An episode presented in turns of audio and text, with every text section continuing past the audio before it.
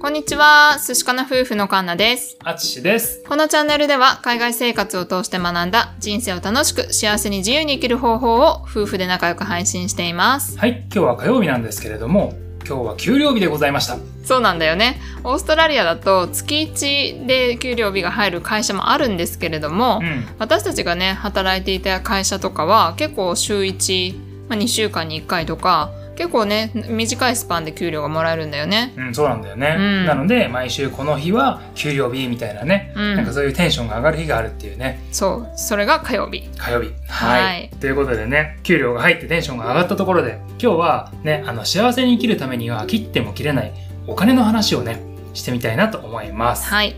ね、お金ってさ、浪費と消費と投資とかって言ったりするんだけど、うん。ね、やっぱりそれをね、こう、ごっちゃにしちゃうと、うん。ね、あの、楽しくこう生きられないみたいなところがあるので、はい。ね、つい最近もね、コラボさせていただいたインベスさんとか、うん。ね、インベスさんはもうね、支出を切り詰めて浪費をしないで、うん投資をすることでね、31歳でセミリタイヤをされたと。はい。ファイヤーですね。素晴らしい。ね、ねなので、うん今日はね、あの僕たちの昔のダメだった時の、うん浪費をしていた時の使い方と、今の投資をね、一生懸命やっていこうといううんお金の使い方をこう比べることで、皆さんにね、何かこう気づきを与えられればいいかなと思ってお話をしてみたいと思います。はい。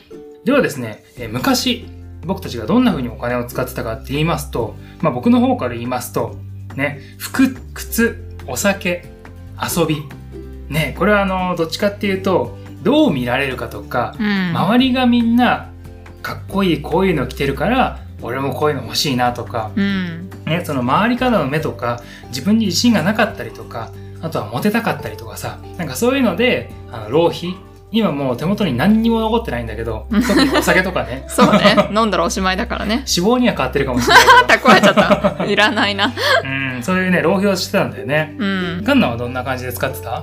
そうだね。私は、まあ、服を買いに行ったりとか、ドラッグストア大好きで、なんかうんドラッグストアで売ってるものをちょこちょこ買ったりだとか、うん。まあ、あとは、あの、美容院によく行ってたりとか、もうそれは多分、よく考えてみると、全部ストレス発散のため、浪費してたかなっていうふうに思うね。なるほどねうん。うん。ランチとかも結構行ってたよね。あ、言ってたね。もう、あの、毎日先輩と、まあ、1000円ランチ。1000円ランチ。すごいな。OL 時代。難しいね。よくしてました。なるほどね。うんそういうお金の使い方をしてたと。うん。はい。でですね、あの、今なんですけれども、結構ね、僕たちがお金使ってるのが、大きく分けて2つ。うん1つが投資。うん。もう1つが経験に対してお金を使ってるかなというふうに思うんだよね。はい。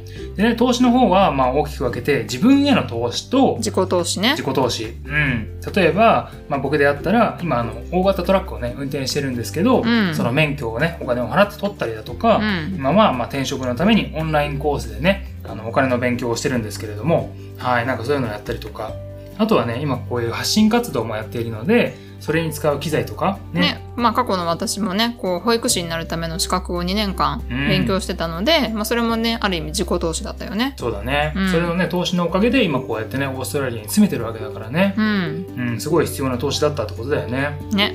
もう一個の投資がえ資産への投資、はい。うん、株であるとか、不動産投資とか、うん。ね、僕たちは両方やってますけども、うん、まあ実際はね、去年からしか始めてないんだよね。うん最近こういう風に始めたっていう。うん、うん。ね、それもね、あの、お金の勉強をしっかりすることで、自分の将来を助けるような、ね、投資をし始めたと。はい。はい。で、もう一個の経験の方ですね。こちらは、あの、僕たち二人がどうやったらこう、幸せな時間を作れるか、うん。ね、幸せな思い出とか経験をできるか、うん。ね、っていうことでね、例えば旅行に行ったりとか、うそうだね。ん。あとはまあ、週末にね、自分たちの好きな時間を過ごすために、お気に入りのカフェに行ったりとかね。うん。うん。あとはまあ、ちょっと遠出をして海に行ったりとか、旅行に行ったりとか。うん。まあ最近買ったウクレレとかもそうなるのかな。あ、そうだね。うん。そういうのもね、こう、二人の趣味でうん。人生を豊かにするようなね、うん。うん、なんかそういうような、えーとものでお金を使っていると。なので、まあ、どちらかというと、こうね、自分たちの将来に生きるような、うん、そういうような使い方をしていると。はい。うん。ね、どちらもね、あの、同じようにこう、お金を使ってはいるんですけれども、うん、片や手元に残らなかったり、片や将来の自分を助けると。う。うんん。ね、本当にお金の使い方一つでも全然違うよね。そうだね。昔はもうその、そもそもの話、お金の知識が全くなかったから、うん。その使い方に違いがあることをさえも知らなかったんだよね。うん、そうだうね。ん、なので自分で何が浪費してて何を消費してて何に投資してるかっていうのは明確じゃなかったかもしれない、そうだね。うん本当だね。うん、でもオーストラリア来てこう考え方がいろいろ変わったりとかしてね、うん、もうちょっと自分たちでこう生きていくためにはとかうん。他のオーストラリアの友達とかがね結構投資をしてたりとか、うん。なんかそういうのを見てるとあ自分たちにもできるんだなっていうふうに思ったりとかしたよね。うん、そうだうね。ん。ね、あの知ってる人がやってると自分もできるんじゃないかっていうふうにね、うん。あの思えて自信も持てるしう、ん。ね、いざやっぱり勉強していくと、ね、こうやってる人の話とかさそういうのもねどんどん触れるようになるから、うん。ね、よりねこう身近になるというかね、ねうん、それもすごく良かったよね。でね、あとあのちなみにね一個豆知識というかパーキンソンの第二法則っていうのがありまして、うん。これね聞いたことある方もねいっぱいいるんじゃないかと思うんですけれども、はい。どういう話かというと収入が増えたとしてもうん。支出も同じように上がりますよっていうそういう法則なんだって。うん。これ多分ねイメージつくと思うんですけど自分が月給20万円の時にあと5万円あればなもう楽なのになとかうんね、あともう10万円あればもうすごいいい生活できるのにって思うとするじゃん。ね、でいざさ、10万円上がったという時に、自分が思うのは、あーなんかもう全然お金足りないよ、もうあと10万円あればってね。底なし沼みたいだね。そうそうそう。やっぱりその自分が収入が上がれば、それに応じて生活レベルが上がったりとか、うんね、次に欲しいものが出てきたりとかね。う。うんん、なんかそういう風に際限なくね、収入を追いかけるように支出も上がっていくっていう、そういう法則があるので、うん。ね、あの若い時にもし仮に僕が、ね、あと10万円もらってたとしても多分同じように浪費をしてたと思うんだよね。なるほどね。うんじゃあその場合、貯金とかを貯める場合はどうしたらいいわけ？そういう時は支出ですよ。